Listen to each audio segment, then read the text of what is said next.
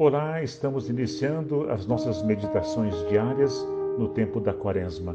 Ao longo desses 40 dias, os padres, diáconos da catedral irá propor para você uma meditação diária.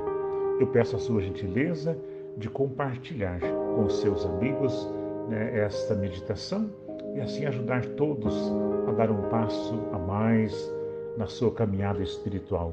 Obrigado por estar aqui nos acompanhando e compartilhando.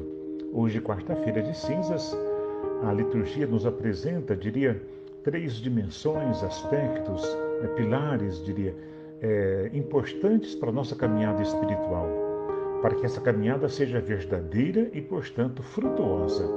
Estas dimensões são a oração, a penitência e o jejum. Estas dimensões é, eu digo assim, não tem como objetivo, tá? Não tem como objetivo tornar nossa vida pesada, triste. É, muitas pessoas, quando vai começar a quaresma, já pensa né, na tristeza. Agora é um tempo de renúncia, é um tempo de oração, é um tempo de não sei o quê, e assim por diante.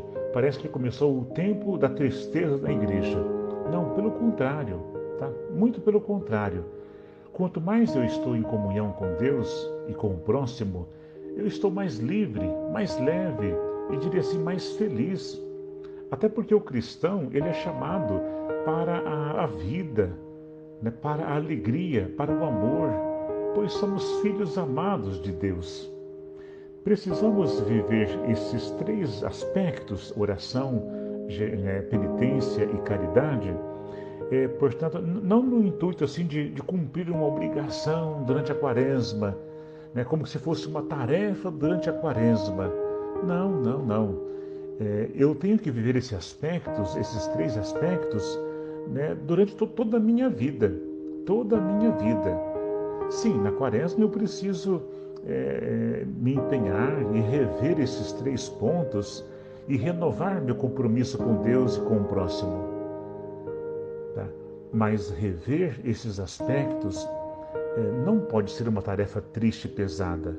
É bom, diria-se entre aspas, é bom perceber onde estou falhando, procurar corrigir minhas falhas e voltar para Deus com todo o meu coração. Então, que a sua quaresma, é, que as suas é, iniciativas é, seja, diria assim, para trazer alegria no seu coração, trazer você mais perto de Deus. E isso é gostoso, não é triste, não. Lembre-se, nós não somos uns condenados e que precisamos a todo custo tentar conseguir a salvação nessa quaresma. Não, não, não. Nós somos amados de Deus, somos filhos queridos de Deus. E por sermos queridos e amados, eu quero nessa quaresma me empenhar mais e mais para viver esse amor junto a Deus, o meu Senhor, e junto né, ali com os meus irmãos. Que Deus te abençoe.